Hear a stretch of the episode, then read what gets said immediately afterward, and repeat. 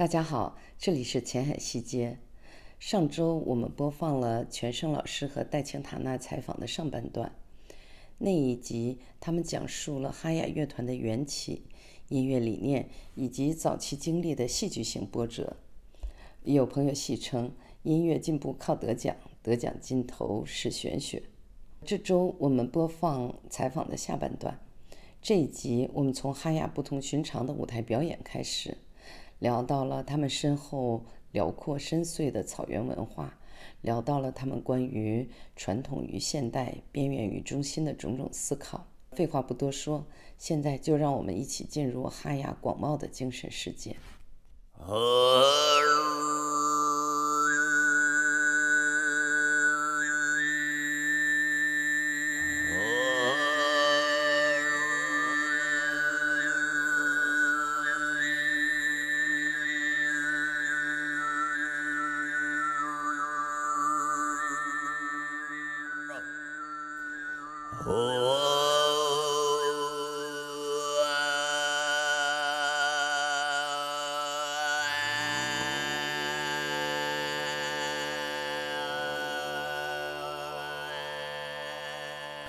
我其实一直都挺想问你这个问题，十年了我都挺想问的，就是我知道你真人是有多瘦小，其实，在舞台上也一样，但是你那个舞台上的那个，你不管是声音的那个爆发力，还有就是肢体的这个语言，都是特别强烈的，就你那个力量是从哪儿来的？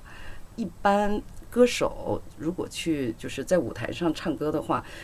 呃，那个肯定是需要很集中精力的，需要很大的力气的。但是你经常都是边唱边跳，但是气息也不乱，就是这个能力是哪儿来的？是你体力特别好吗？还是就是一定要训练？而且这个训练是全胜老师训练我，真的，他是他就是那个，是我真的就是石头，他就是拿着斧子凿石头的那个，一直在凿我，是吧？因为我们给我练，我们因为。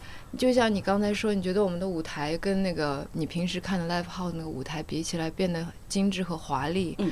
然后，因为它的起点，它不是一个我从零开始。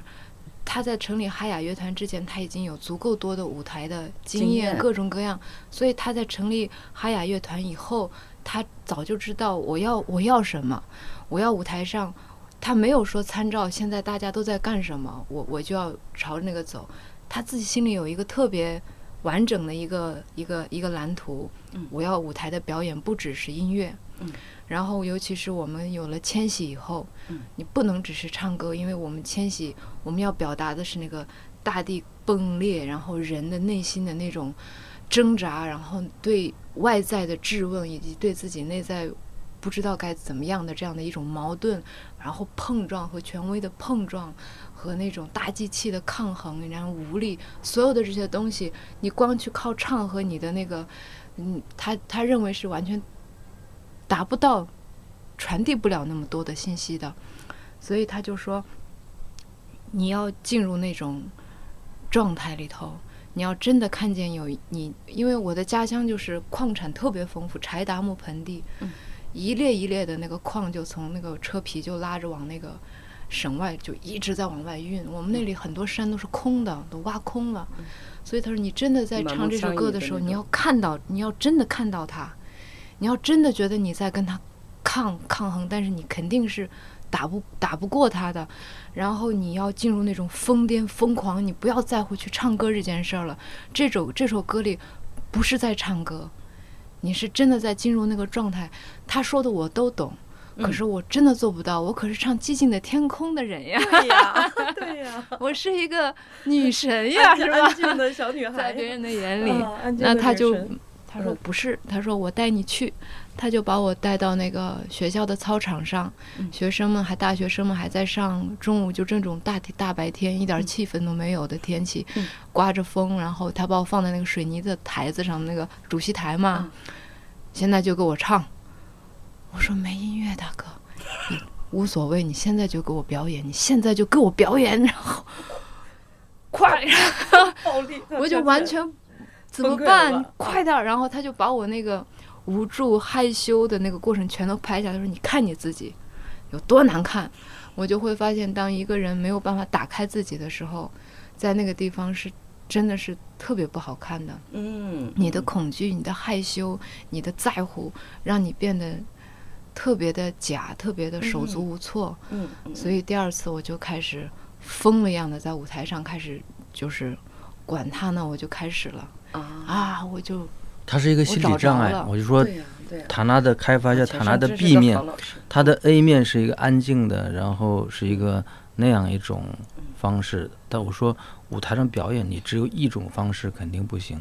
你安静的唱一个半小时、两个小时，他审美视觉上都有疲劳。一所有的舞台的表演都应该一个转承起合这样一个嗯过程。你从头到尾都是安静的，那就他我们缺少一种东西，就缺少一个 B B 面，所以我就开始我们去研究这个东西。嗯。他多少次害羞内，他主要是内心的一种那种放不开，是啊他觉得很难的，我觉得太难，看不不美了，他就觉得嗯。我说那个东西就必须要打破，你在台上必须要忘记我自忘记什么他其他人的存在，他就必须把它当成一个你你完全一个自我的一个地方，你这样才能舞台上你看起来别人你才有不同的一面，所以就开始去突破他那一面，嗯。所以后面我们的那张专辑叫《迁徙》，嗯。嗯，千禧那张专辑实际上是我们两个在这个堵车当中找到一种灵感，嗯。在北京的那个长安街上，那个正好星期五下午去去干嘛？见一个朋友还是回来，啊当，嗯啊当，叮叮叮，一个刹车啊叮，我说我说你看这个多么像，我说我们俩我们两个在嗯艰难的在往前再拉一个东西，在走所有的城市，嗯。所有的我们背负着身上背负着民族，背负着各种各样的使命，在拿一个一个纤夫，在拿着嗯。叮，一步一步的在这么使劲儿，所以我我们的音乐就变成叮叮当叮。我说这样的环境下，是我们全人类要要真正要走的一条路吗？我说这条路的后面是以这种破坏环境，就是完全就没有了内心的自我，然后在那样一种整个一个价值观的整个一个的分裂，没有信仰，找不到方向，这个过程当中就是我们人类在在走的方向嘛。所以带着这个问题和问号，我们发行了那张专辑，就是《迁徙》。所以你会看到那里面有呐喊，有痛苦。我说，也许我们可以转换一个时间，五十年以后，也许这个世界是另外一个样子。如果继续这么走下去的话，也许五十年以后，我们在草原上的人，或者我们每一个人想唱一首古老的歌，甚至你都想不起那个调调是什么样了，因为面目全非了，一切都。嗯所以会就是你唱长调的环境都没有，没有。对，所以那个时候我用那种老太太想不起来怎么唱歌的那种五音不全的方式，把那开始的那段嗯用那样的方式去。对他就是一个人在出来。五十年倒叙的，就是过从一直到五十年，你开场会看到是一个人坐在一个废墟上，嗯，后面的森林全部都砍伐完了，嗯。草原一片的荒漠，嗯。一个孤独的老人穿着破破的蒙古袍在风中想唱个歌，可是他想连旋律都想不起来，他他自己的慢慢的回忆，在痛苦，在叹息，这个过程当中，我说我们的迁徙开始了。也许因为人类的迁徙是没有办法，从这个环境到那个环境是没有办法。你说我们不是迁徙吗？从草原来到了城市，有人从城市又回到了草原和自然当中。我们从国外这样过来，然后再回到另外一个地方。除了我们的身体的迁徙，我们还有一种内心的也都在迁徙。他就写了一段：候鸟迁徙是为了生命的延续，牧牧人迁徙是为了天地的生生不息。那我们迁徙向着何方？一个问号。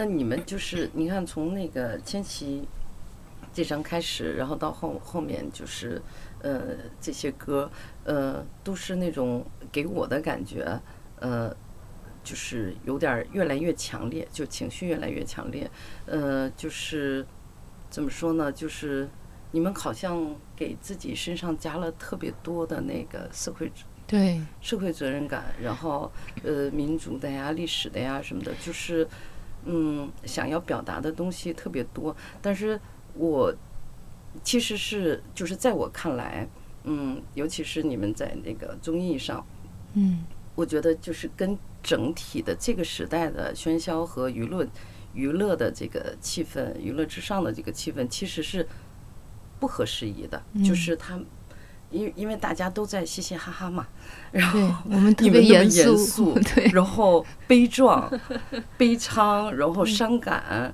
然后我我我我看的时候其实是挺挺挺揪心、挺难过的。我就说，呃因为你呃，我能从呃有的是蒙语啊，有的是汉语，就是呃听得懂听不懂，但是我都能感受到那个情绪，就是你们对比如说对草原、对家乡、对自然的这种呃这种，比如说怀念呀。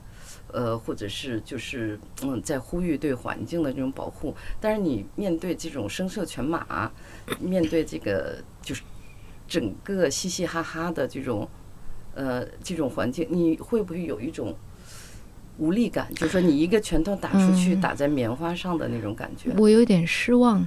嗯，我以为，嗯，我以为不只是我们这么认真的、严肃的对待音乐和对待自己的生命。嗯，我总觉得有比我们更有精神的存在。我我是在参加这些综艺的时候，我是带着这样的一个心去的，但是后来发现没有什么精神。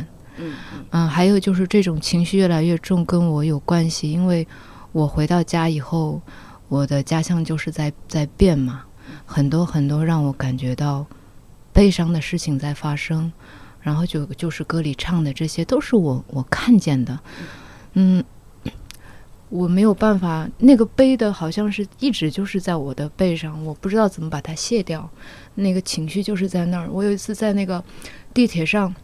我听的是一个那个印第安的一个音乐，印第安的音乐特别的 nature，然后特别的美，那个美里带着一种悲伤。然后我在听着那个的时候，我看着那个满车厢的那个人满满满满的。然后那两天正好看了一个纪录片，那个纪录片就正好是那个印第安民族的纪录片，就是他到最后他们有一个英雄叫。嗯，没人知道他的名字，给他起了个名字叫风马。然后呢，这个风马，他就是，嗯，侵略者是打不死他的，他很神奇，很神秘。然后，可是最后这个人就是保护自己的家乡，但是后来被自己的族人出卖了，然后他就死去了。死去了很多年以后，人们才开始缅怀他，给他起了一个名字叫风马，然后把那个加拿大和美国边境有一座山。刻出了他的雕像，一座山，那红色的一个雕像。然后我一下子想着这个故事，我就哭了，因为它不是一个一个简简单单一个小民族的一个印第安人的一个故事。我觉得，嗯，我的我的族人身上也有这样的人，然后世界一直在发生着这样的事情。嗯，英雄是最。最孤独和悲伤的，因为只有他死了以后，他才是一个英雄。然后他再怎么，你再怎么把他刻在山脉上，他早已在风中飘散了。所以我就写下了那个，就流着眼泪在人群里写下了风马的那个歌词。然后在录音棚里，我和艾瑞克就是一口气就把它给创作出来了。它是同期录音这样子出来的，所以就是这种情绪。很长的时间占据着我，然后我我也在跟大家，我们在沟通，跟全身沟通的时候，当然也在占据着大家，因为我们都都是一样的，我们不是一个，嗯，其实我们说哈雅是边缘，其实也都是有原因的，我们就处在一个边缘的部落里，然后呃，有特别特别多的各种各样的民族和部落，都是这样子一个边缘。但其实，当我们回头去看、转身去看的时候，那里面多美啊！那些多姿多彩，就像《阿凡达》的那个星球一样，是那样的一个一个状态。可是，这个星球总是会被给搞坏掉，这样。你看，其实《阿凡达》说这个关于人性、关于环境的问题，大家都能接受。但是，为什么我们哈雅说这个问题，大家就觉得是另类呢？实际是在地球上，不只是我们一个蒙古族、少数民族在说这个事情，很多的影视、大量的好莱坞的，包括最性感的麦当娜、最最大的 super star 迈克尔·杰克逊，都在说一个问题，就是热爱生命、热爱地球、热爱环境。我们人类都是一家人。都在说这一件事情，但是他们说都说好像可以，但是我们一说好像就是一个，我们就跟这个环境是格格不入。我我经常思考，为什么我们的少数民族会有这样一肩上老是背负着一种责任感？那也许就是我们的成长环境，就是从小就是耳濡目染的。我们在草原上的时候，我们。自己没有环保这个词，但是我们的生活，包括我们的用水，包括怎么吃肉，怎么杀羊，然后怎么用水，怎么去尊老爱幼，人和动物之间的关系，即使在地上拔走了一个木桩子，他都要把那个草原的那个那个填平，因为就是奶奶会告诉你说，一定要把那桩子拔走以后把它填平，因为如果你那留下一个洞。底下的那个满格斯魔鬼会从那个洞里洞口出来，破坏我们草原和人类。所以我说，为什么叫迁徙？迁徙就是千百年来游牧部落的游牧北方游牧文化，在草原上春夏秋冬，在不同的草场迁徙、不同移动，用这种方式保护了草原的再次那个生长的机会，草原再次让它得到一次生命的机会。你当有。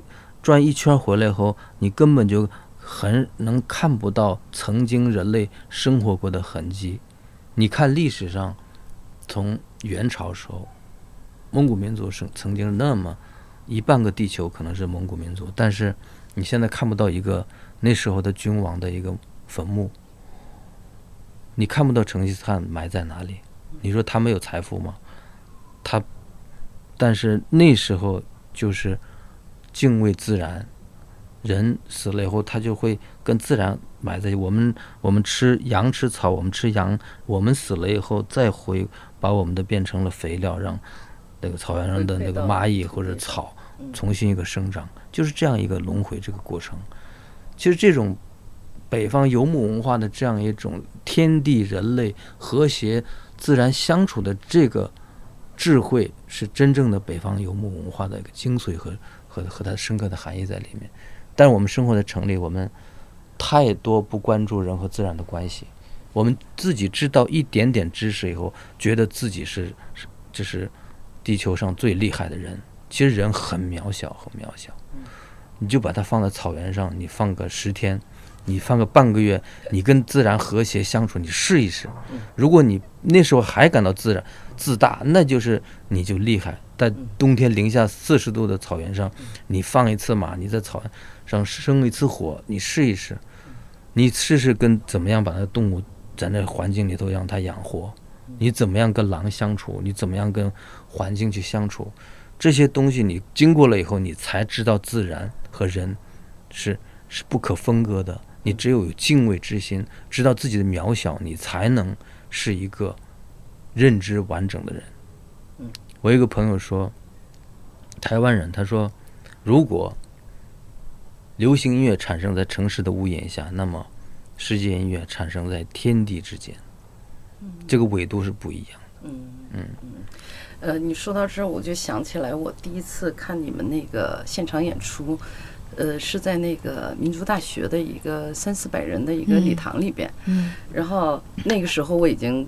开始就是一呃可能听了一一二三张四张专辑了，就是已经非常呃对你们的现场已经非常好奇了。那个时候我我开始买的票是，我每次都是买最便宜的票嘛，就坐在最后面，然后听着听着呢，我就就窜到前面了，因为好像前面一两排是有那个大概是呃嘉宾席，嗯然后有那样一两个空座，我就一点一点到前面了。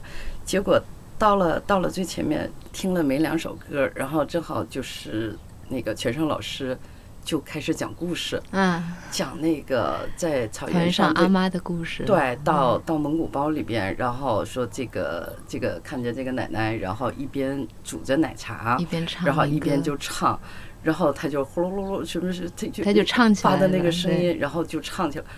哇！我突然就也不知道，就就哭得跟神经病一样，就是那个，因为我的包和那个就呃那个东西都在后面，我一个人到前面来，我一手边也没有没有餐巾纸，没有手绢儿什么，就哭得 泪滴交加，特别狼狈，拿袖子抹鼻涕的那种程度。呃，就是那个呃。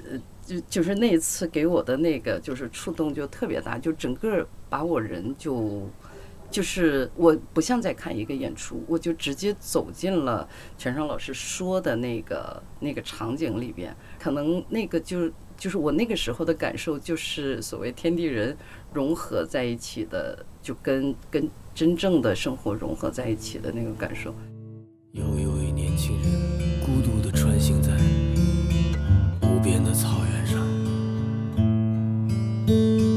马蹄声回荡在路旁的花树林，叩击着人们的心房。从太早上升起，直到月亮落下河旁。牧马人寻找着心上的姑娘，穿过了大峡谷，穿过了大沙漠，穿过了无数的村庄，送走了秋风，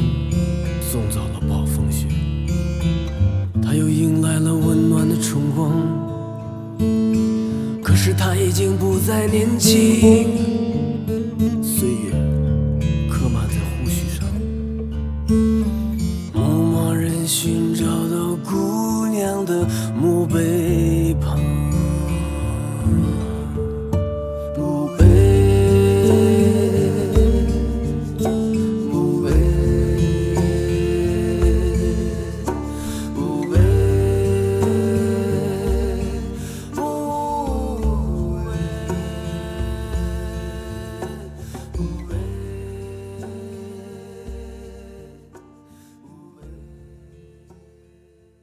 你们会经常去采风吗？这两年少了，嗯。嗯，但是基本上每年我们都会回到自己的家里去，嗯。然后回去其实没有故意的那个采风，嗯，就是跟自己的亲戚朋友好久不见的，大家坐在一起。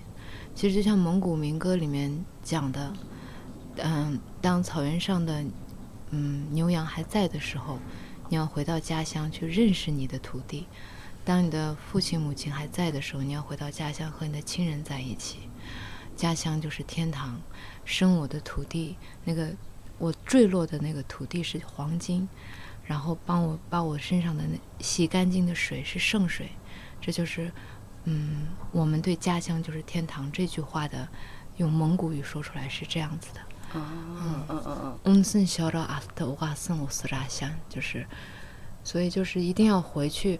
你这是这是嗯你们的创作的歌词，还是说本身就有，就是就是民间的谚语？这是我们的语言。我们没有家乡就是天堂这几个字，然后如果用家乡用蒙语说，就是我刚才说的这个。所以还有就是我要，青海是我的一个能量，就是它是给我充电的地方。就是即使现在我不在青海，我闭上眼睛，我都可以听到那个青海湖呼吸的声音。我都能感受到一个特别大的低频，我不知道是真的还是假的，反正我闭上眼睛，我就能听见那个呼那样的一个声音。嗯，我只有在那儿，我才能重新捡回我的野性。我每次全说，你每次回家一回来，你就变得那个小野那个马拴不住的感觉，就是一直在在在这样的感觉。嗯因为它就会给我电。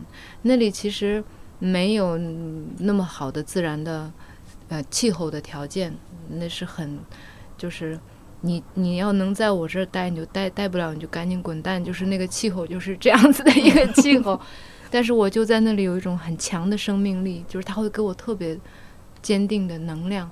我觉得这个本身就是你能在城市还能更好的待下去的一个。嗯，它像你的后援对团，对 对，然后我又有很多民间的这些民歌手，现在又有了微信，嗯，我们的沟通非常的便捷。嗯有的时候他在草原上放着羊，就给我民歌唱过来，就发过来了，然后啊你还能听到那个风呼呼在刮，羊在叫，所以就是我不需要。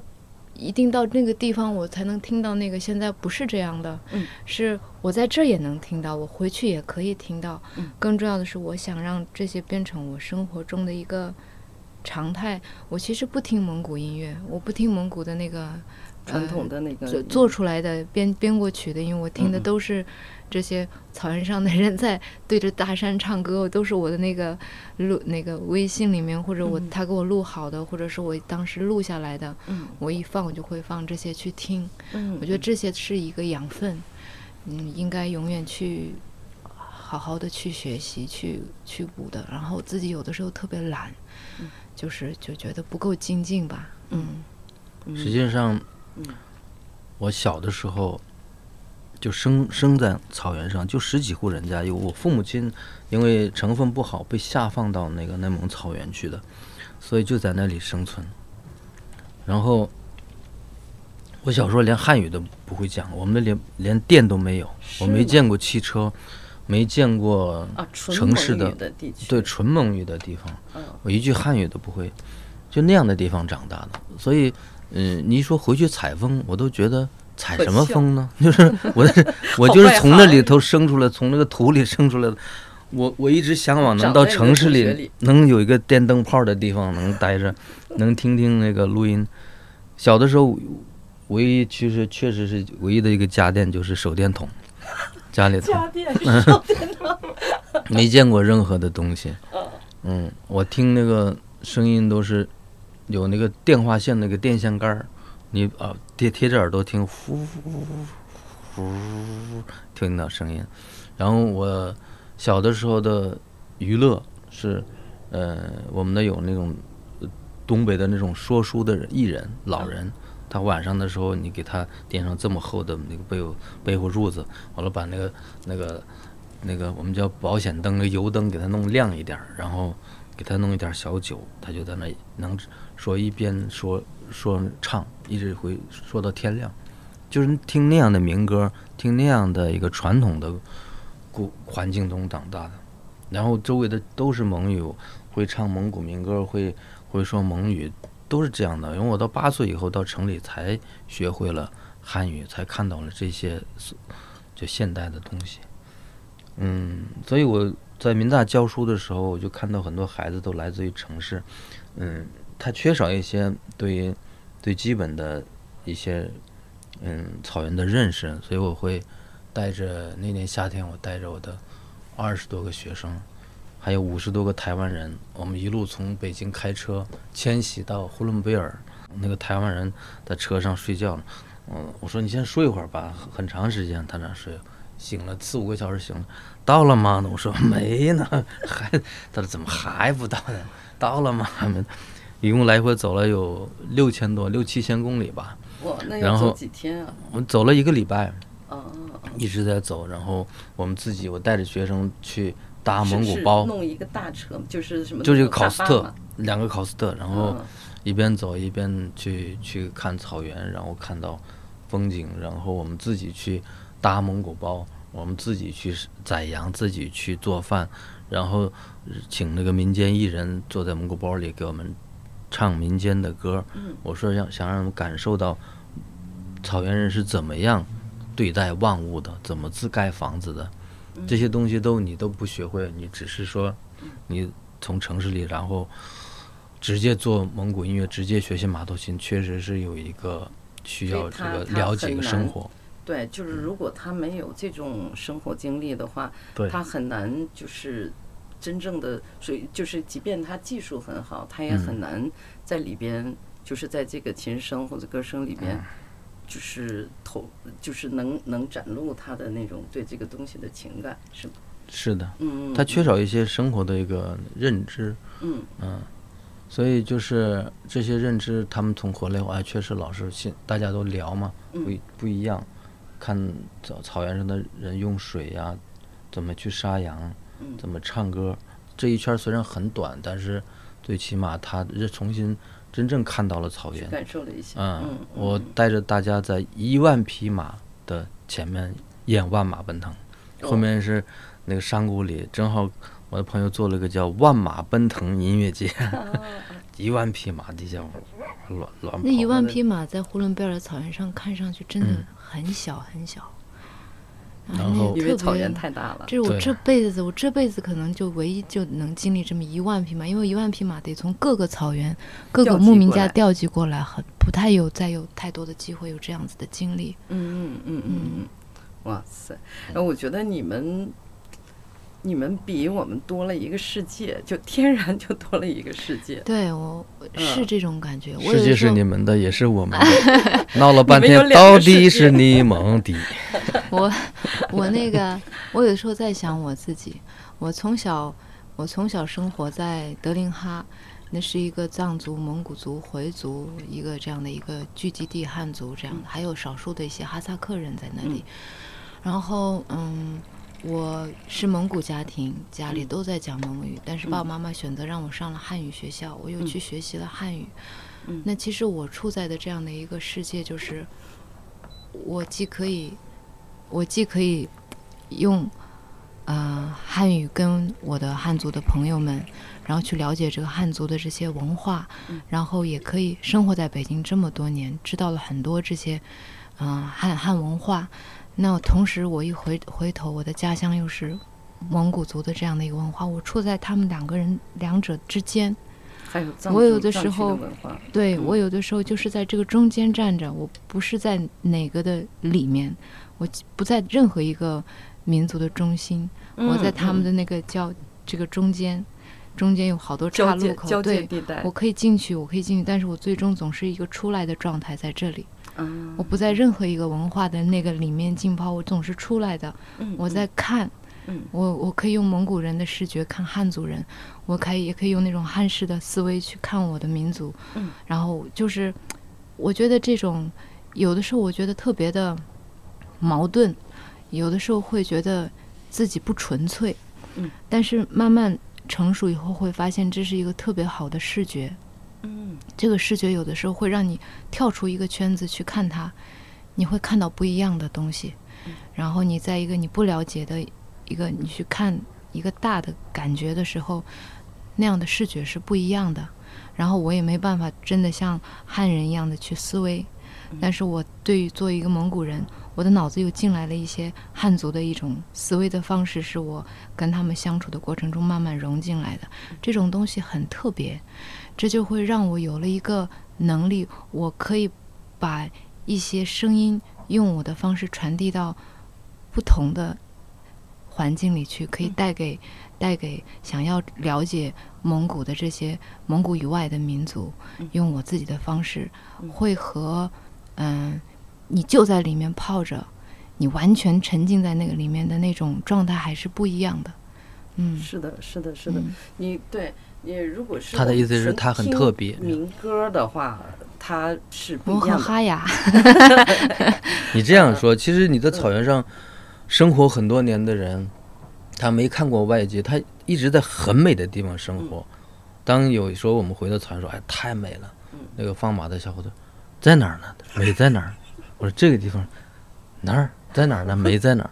你在一直在美的地方，你就感受不到美所以你只有抽离出来。你会对看到我经常从比如。到国外，你才能感受到你是一个中国人。嗯，我在内蒙的时候，我在我自己的草原上的时候，我我到城市里，哦，我是那个那个村儿的人，然后从那个到旗里边儿，哦，我是那个那个那个从到城市里边儿，我说而那个盟的人，那个盟，然后到到了呼和浩特以后，你是各个盟，兴安盟、哲盟，那个鄂尔多斯、嗯嗯西蒙都不一样了。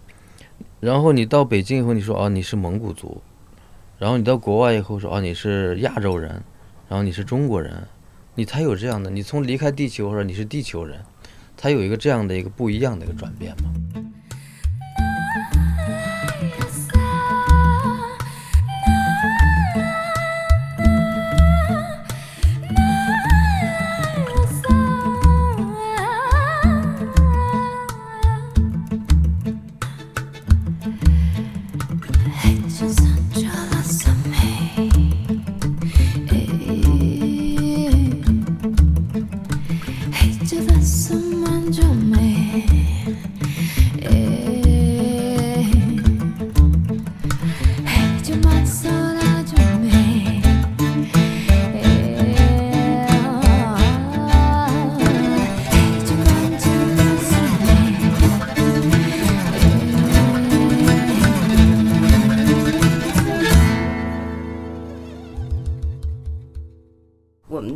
听友群有一个那个观众知道我要来采访这个采访你们，然后他就提了一个问题，我觉得还蛮有意思的，我就读给你们啊。他说怎么看世界音乐和主流音乐的问题？会不会觉得自己呃无论做的如何复杂，呃作为少数民族的嗯标签没有办法撕掉？呃，那这种情况下，呃就是呃呃有没有？更进一步进入主流体系的野心，还是创作者表达了就好？这个问题说的有点绕。嗯我我来用我的方法问一下，就是这个，因为民族的这个标签对你们来说更有益呢，还是限制了你们进入就是所谓这个整个的这个主流嗯，文化的这个舞台？我觉得，嗯，哈雅这个概念本来就是一个去中心化的一个概念。嗯，哎，然后呢，哈雅这个两个字能解释一下吗？哈雅为什么来取这个名字？哈雅就是边缘，边缘，嗯，因为嗯，这是什么语？是蒙语吗？蒙语，嗯我们经常会形容 “tengrin 哈雅”，天的边边远，就是形容那个远远的那个，啊，地平线，远对，遥远的地很远边。缘，它是无限的在延展，可能它是相对于中心而言的。嗯，所以嗯，还有我们刚才说的，其实作为民族少数民族的这样的一个群体，它就是在那个 Tengrin 哈亚，就相对于中心而言，它就是在那个地方，是一个又一个美丽的部落。嗯，这个标签，我我觉得撕不撕都没事儿。然后，嗯，你已经你已经在那个蜂窝的土壤里，你已经在那个民歌里头看见了自己的骨头，嗯。然后你已经曾经被它融化，嗯、这这个民族在滋养着你，你你能看到让你日泪流满面的那那些美和那些悲伤，那种悲伤中的解脱，你都体验了，然后。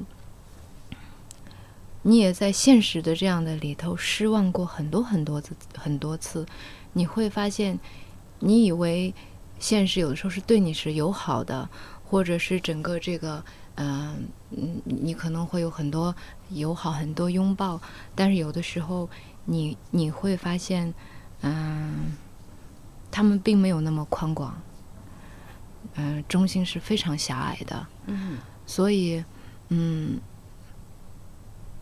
我已经感觉内心非常的富饶了。嗯嗯嗯嗯。我没有那种觉得，哎，嗯，少数民族他总是被标签化，嗯，总是被被区别开。嗯嗯嗯。我觉得那个是不是我们的问题？嗯嗯，嗯，他真的不需要去太在乎这个事情。想不。到嗯嗯嗯嗯嗯，我是这样想的，嗯，我也常常有时候单从音乐的角度，嗯，去看待关于力量 （power） 这个这个词的时候，我确实感到音乐和文化艺术有的时候真的那种力量，是不是能给你带来一个那种特别的力量那种感觉？比如说政治的力量，比如说金钱的力量、物质的力量，这种东西是最直接的。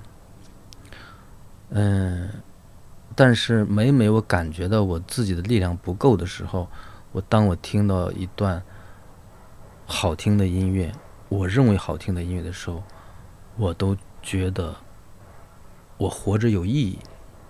我觉得我还是热爱这个，尽管很多人也许不会理解你，但是我觉得这就是我生命存在的意义。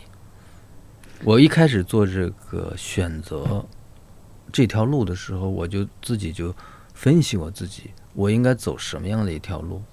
当然，流行音乐是一个很大的一个，百分之八十五的人都在听流行乐，流行是整个一个这个世界的一个趋，就是流行文化的趋势。但是我在这里面，我思考一个问题，就是你存在的价值是什么？我说我学马头琴，我学的是传统的东西，但同时我又活在这个时代，我血液里流淌的是我几千几百年来这个这种厚重的一种民族文化，但是我又同时生活的这个世界，一个科技的信息的发展的世界，但是同时我又是。传统东西都有，所以我做的东西一定是跟我的传统有关系，同时它也是拥抱这个世界，拥抱这个人类最新的科研的东西，最新的这样一种科技手段。所以我你看，我除了马头琴以外，我会做音乐，我用到的电脑的软件，我用到的设备，全都是最顶级的。世界上用什么好的软件，我都在去学习和分析。然后我的想法是我把这种我知道的传统东西和这种现代东西做结合，这就是我，这就是哈雅。嗯嗯嗯。当然，就是单纯的很多人，比如说我做呃摇滚乐，我喜欢摇滚，我喜欢流行也没问题。嗯。但是我总觉得我要做的东西，有一天它即使是变成了流行了，让大家更多的去接受了。那它也是带着我自己的符号，嗯，我其实时代都是这样的。我包括我的老师，我老师的前辈，我们的色拉奇老人，当时都是在那个时代上，他冲破了各种各样的枷锁和现那种束缚，他有了他自己的自己的一个认知，然后他这个认知被大家接受，他就变成了古典和和和他就留下的存在的价值。所以我一直在思考这样的问题。我有一天，我我不管怎么音乐成功不就认认不认识百分之多少的人认知，喜欢不喜欢我们，那只要我认为我做的东西与众不同，里面带有我自己的符号，我尊重全人类的这种音乐的一个共性，嗯，比如说那个旋律、节奏、和声这些东西，我我都是向最好的去看齐，然后同时我又不失我自己的民族的东西，这就够了。至于别人，嗯，没我真的没想过到底流行啊是多少，怎么样做，没想过那么多。嗯嗯，就是你的值就在那儿。嗯嗯，我就只能做这个，然后就做这个特开心，然后就可以一夜不睡觉，早上起来还是带着两个那个特别疲惫的，还笑得跟傻子一样的那种。就是你让我做别的音乐，我体会不到这样的快乐。嗯，或者你让我分析一下现在流行什么，我唱这个也许我可以火，我可以挣到钱，我可能演出不断，然后会在那个风口浪尖上一直活跃着。但是那个到底好吗？那个它会滋养你吗？我觉得它可能，嗯。还有一个，我听到很多你往外释放，你需要回来的东西。我更多关注去有血有肉的音乐和民族。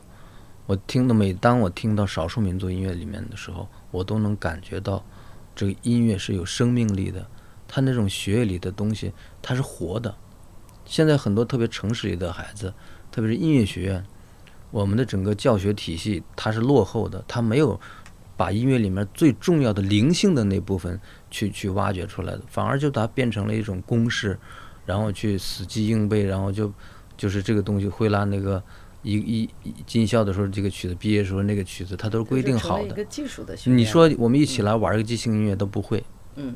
就很多那个正正统的音乐学院的出来说，他只是一个机器人。所以我更喜喜欢，比如说那个民族音乐里面，少数民族里面有些人上次那个有一个人，我们两个人看在他在学校的时候，一学生一开音乐会，我就蹭过去看嘛。嗯就经常我会看的热泪盈眶，嗯。就是我就说，哎呀，有这么好听的音乐，然后那么鲜活，嗯。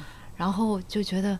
哎呀，怎么这么好？然嗯。后哈萨克的音乐会、维吾尔族的音乐嗯。会，一会儿又是嗯黔东南的，然后就打那些孩子们来了，蒙古族的、藏族的，那音乐一开始，哎呀，就很难，我很难不激动，我就是一直是那种情绪情绪化，就就嗯激动，然后内心觉得这么幸福哈，或者说啊好幸福，就是就是那样的感觉。嗯嗯嗯嗯，所以，哎呀，我觉得你们就是就是是完全生活在音乐里边，就是又创造，然后又从里边得到营养，得到得到力量，对，你看我在嗯北京有的时候闭环生活。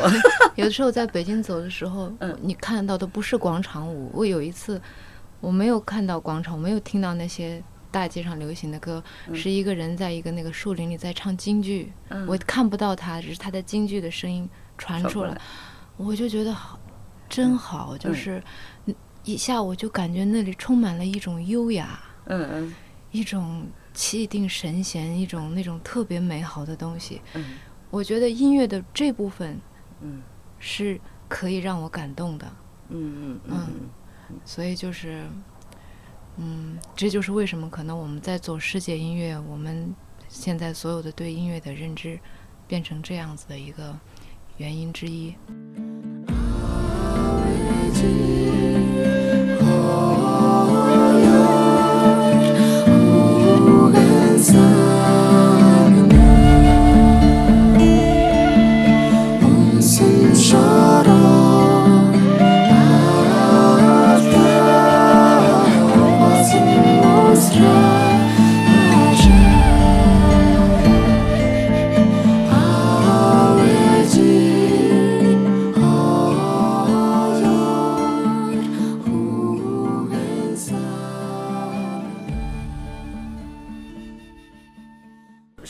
回到那个就是更八卦一点的 这样的话题，其实因为你们的那个舞台。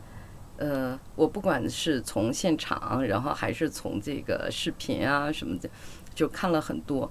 我你每次都是不一样的服装，不一样的妆容，就是那个就是每一套所谓每一套这个造型，每一套行头都都很特别。呃，你是有专门的服装设计师在给你打造这些吗？形象吗？嗯，我自己就是喜欢收集面料。我那时候最爱逛的是北京的大红门儿，啊、木樨园儿。嗯我就到木樨园儿，它那整个那一条街就是丝绸各种面料，我就泡在里面一整天，然后我就把我喜欢的面料都买回来。买回来了以后，我会和我做衣服的设计师，我说我想要什么样的，然后在跟他沟通的过程里，我就有了从你以前看到的我的那些服装，都是我自己收集的面料。然后在月下那个唱那个巴比龙那个面料，我其实当时做它之前我已经买了十年了，我把它拿出来做成那样的衣服。那现在因为演出多，然后大家觉得我我那个时候总是会重复穿我的服装，嗯嗯因为我觉得我那么用心做的，就穿一次就不穿了，我觉得特别可惜，我就嗯老会这样重复着穿。嗯那现在我们除了哈雅，我们还有自己的我们的造型师，也是跟了我们有十年的时间。嗯那我们有的时候忽然发现没衣服穿了，我们俩就会 DIY，就拿布在身上缠出各种各样的形状，就出上去演出也很好看。嗯嗯嗯嗯，就是但是全胜老师觉得我变化太多了，他觉得我应该就一种不变，就一直是一种不变。我觉得那也也不错。他说你看，很多人都是一件衣服买十件儿，然后就出来永远都是那样。你你是每次都不一样。还有前几年也有一些服装的品牌跟我们合作，像嗯广州那个例外品牌，嗯嗯嗯，还有一些那个马可设计师，对，然后参加那个节目的时候都嗯都合作过，包括还有那个那个亮晶晶的衣服什么牌子那是？量身定制吗还有春晚那个是什么牌子？哦，那个那个，嗯，对，现在就可以跟很多服装的品牌可以去合作。就是他们会给你嗯，是成免费衣呢？成衣是成衣，还是是成衣。啊？像马可老师的那件衣服，我当时唱《寂静的天空》去借的时候，因为他也是爱那首歌，他就给我寄过来了。他说：“你穿，如果合适就留下，我送给你。嗯他的衣服可是好几万一件啊，好几万。他的布全都是手工织，从麻开始种。种植到采集到织布，然后它每一个针脚都是人手工一针一针缝出来的。我然后我记得那天早上我打开包裹，脸也没洗，就刷了牙下来。他的衣服一穿到身上，我想拍视频给马克老师，我不知道为什么我就哭了。那是我第一次穿衣服会穿哭，哦哦，就是你能感觉到那个手进去，它那个衣服贴到你的皮肤上的时候，真的是不一样的，啊，真的是不一样的。那个嗯和随便你穿件 T 恤的感受真的不一样，你真的能感受到那个人的那个人在缝它，他给人给衣服带来的注入的那种，可以说是灵性，我不知道拿什么来形容它，它是你能是能感受到的，啊，嗯，然后我就一直珍藏着他送我的衣服。我上大学的时候，我就喜欢他们的衣服，就买不起。我上大学他们的衣服就好几千，然后现在马克老师说那你现在能买？我说我现在还是买不起，太贵了。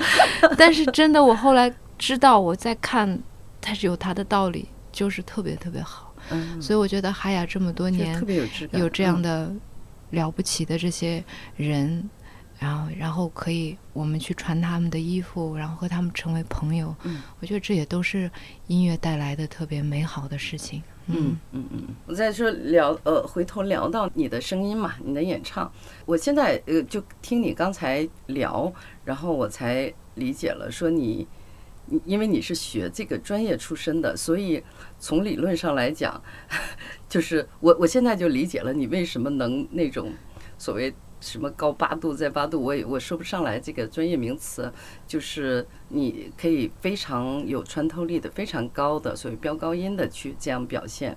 然后，但是呃，理论上来讲，你可以驾驭任何一种所谓说演唱方式吧，是吧？理论是这样，但实际嗯操作不是这样的。实际操作不我。觉得在哈雅的这十几年，我一直每天都在面临困难，嗯面临声音上的问题，然后不停的要在要练习，不停的要嗯修修修正自己，然后不停的要琢磨这样到底怎么才能唱上去，然后他听着又是自然的，又是狂，又是很自然，不是又是狂野的，嗯不是那个声音想出来就出来，对我来说不是那样的。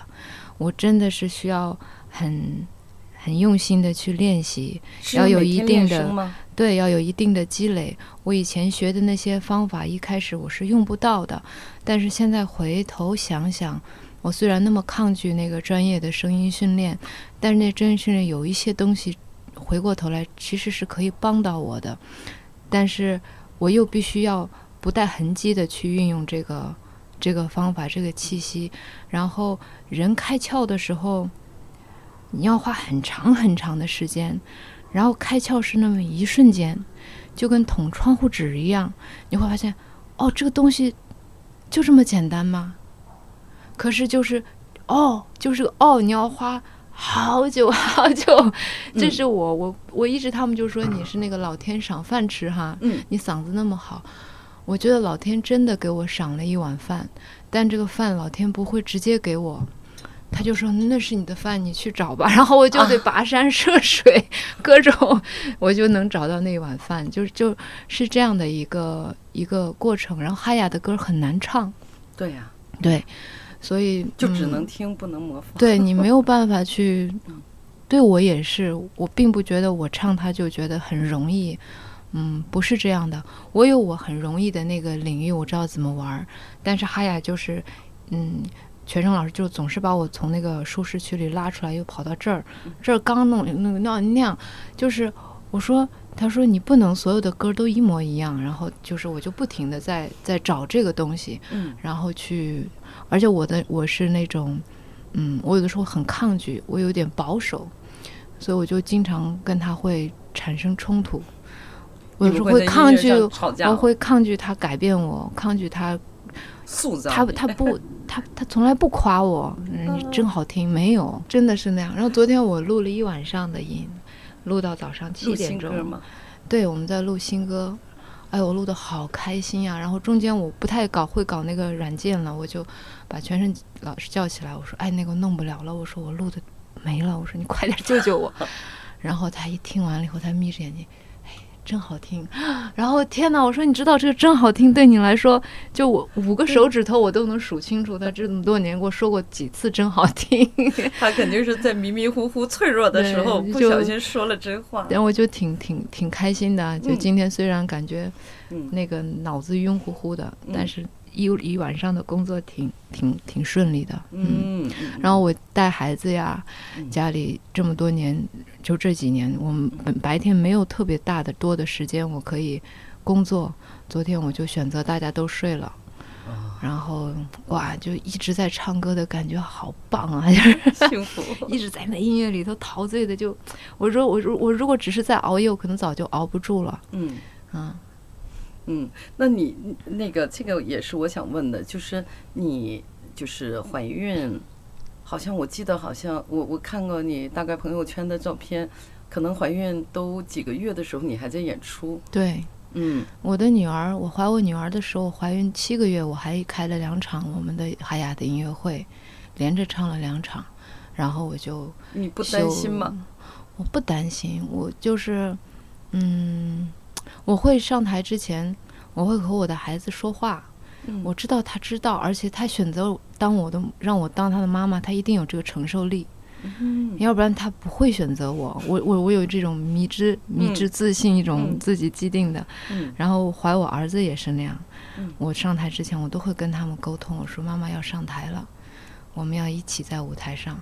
然后唱《寂静的天空》的时候，外面特别的安静嗯，然后我在唱歌的时候，我女儿在我肚子里动，啊，那种感觉特别美，啊。那那个是很特别很特别的一个状态。然后包括我怀我儿子的时候在演出，他本来我感觉特别特别累，很负重嘛，嗯嗯嗯可是，一上舞台以后，忽然身体变得特别轻，我都可以在上面小跑，还可以跳，然后哦还有特别神奇，我就觉得孩子是知道的，而且嗯，他肯定在你的身体里，他适应了你的那个节奏，嗯，而且我之前就是一直这样的一个一个状态，嗯，所以我的身体也是适应这个节奏和状态的，我没有一下子才开始，嗯。所以就是没有任何问题。我怀我儿子，我到八个月工作到八个月，天哪，嗯，天哪，那样的。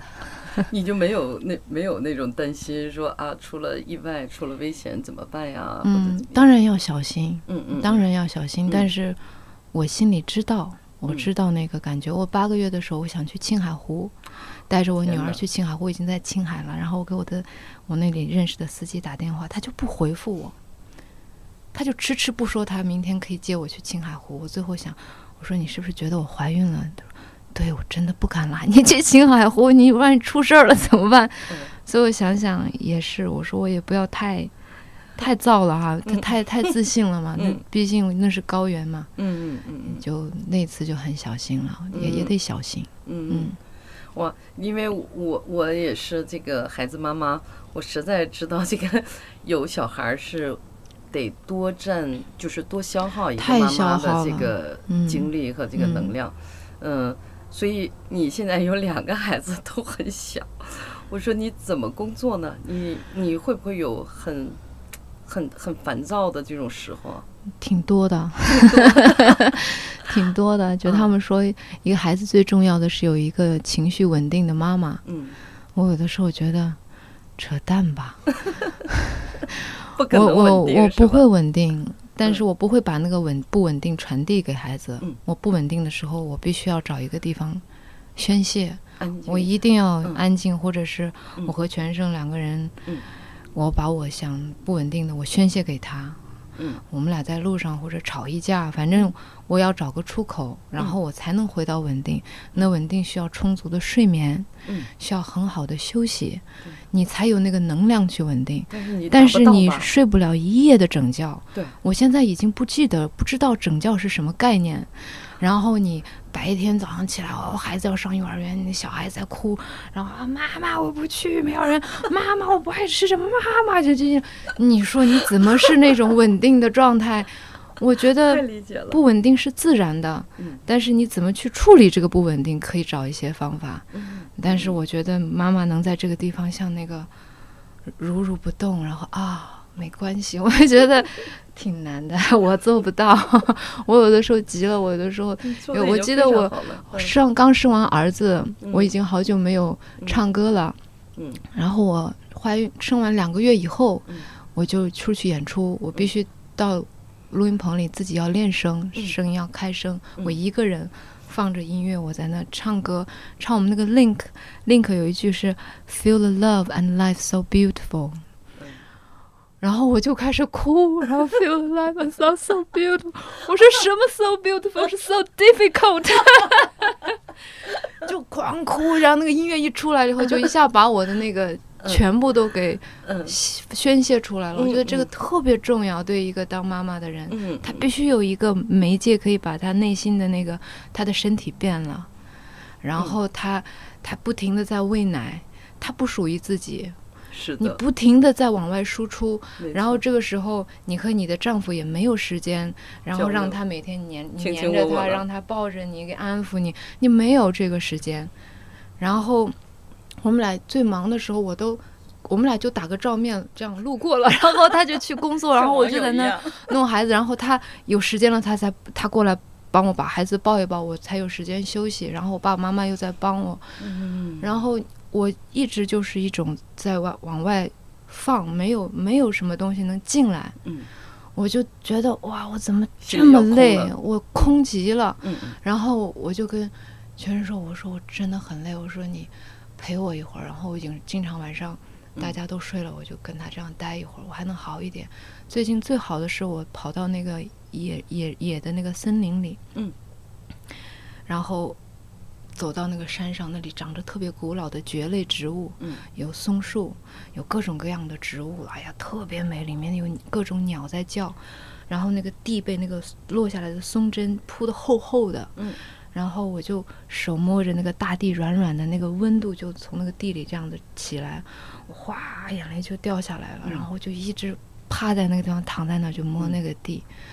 那一刻，我觉得我被滋养了，嗯嗯。啊，有一个很能量的东西来到我心里，我觉得、哦，我有力量了。嗯，要不然就是那种啊，一直在扛着，再坚持一下，再再坚持一下，就是这种感觉。嗯嗯嗯嗯，哇，那你就是，但是我我给我的感觉好像你这几年的演出也没有断呀。对我，看这个音乐节那个什么我还一直带着孩子在各种演出。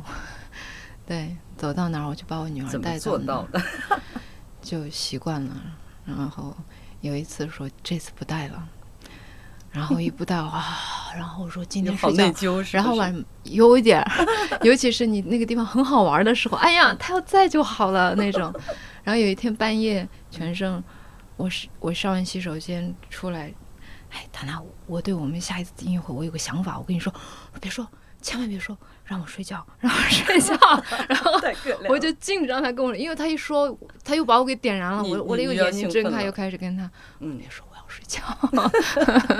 嗯，比如说你你们去录节目，比如说上电视，呃，和现场比起来，就是对你们来说，现场是你更享受的、更对喜欢的。我更喜欢的。嗯，但是我现在是演出，我依然在上场前会紧张，有时候嗯紧张力、是吗？你都久经沙场了呀？我会我会紧张，紧张有的时候紧张到会想反方向跑，我跑的能怎么样 那种，然后站在舞台的中间嗯，的时候，会有一种被扒光了的感觉。是吗？但是那个音乐嗯一开一起来，你的那个第一声唱出去，一切就开始越来越好了。啊，嗯，嗯，在那个之前你会会会忐忑，嗯是吧？会的。看不出来，因为你你如果说，比如说特别紧张的话，以我的想象，我可能比如说声音都抖了，或者是什么失声了，就是嗯那个会会有失误。但是我反正至少我看到的这些场是从来没有的，都从容镇定。我第一次演出就是在北展，全正老师哈雅乐团第一场演出就在北展，在北展之前，我那时候才，你看我我那是我第一次上台唱歌，第一次意义上，我在演出前就是每天排练或者是越来越近的时候，我就会看着远方哭，你知道吗？我一边 想哭了，说就我不要太上台害怕了，那种感觉太恐怖了。那是第一次上台的时候啊，你不是一个天生喜欢我喜在聚光灯下表演的人吗？嗯，我从小是那种人来疯的那种，啊，根本不管的。蛮蛮喜欢表演。我喜欢，嗯但是你的那个天生的那个自信，到我的大学，到你的成长那个时候，一下会被现实给打到那个谷底。哦你会发现你什么都不是。然后你你之我之前所有的唱歌都是没有觉知的，或者是没有方向的，就是瞎唱呗，什么好玩唱什么，什么开心唱什么。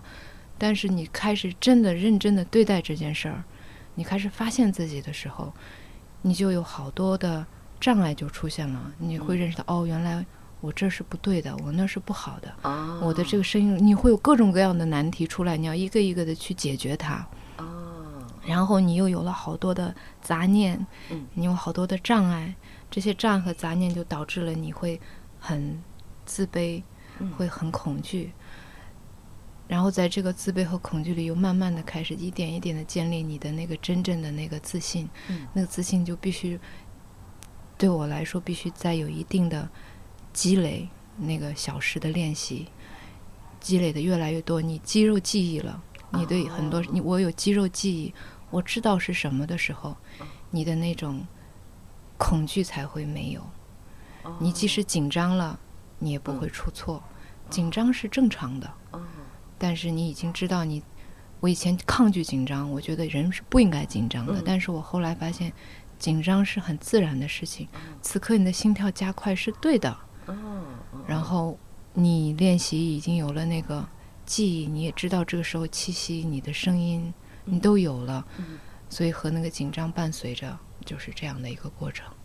我发现你特别能自洽，嗯就是你其实能能接受你的能经历的任何状态，任何就是我的求生欲特别强，自我救赎的欲望特别 特别强烈。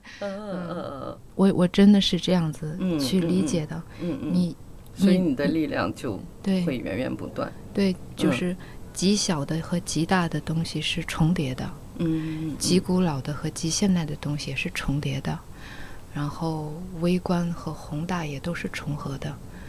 里外，我觉得在宇宙里没有这些，没有我们的这个二元的东西，它整个都是一整体的，这是我自己的一种直觉。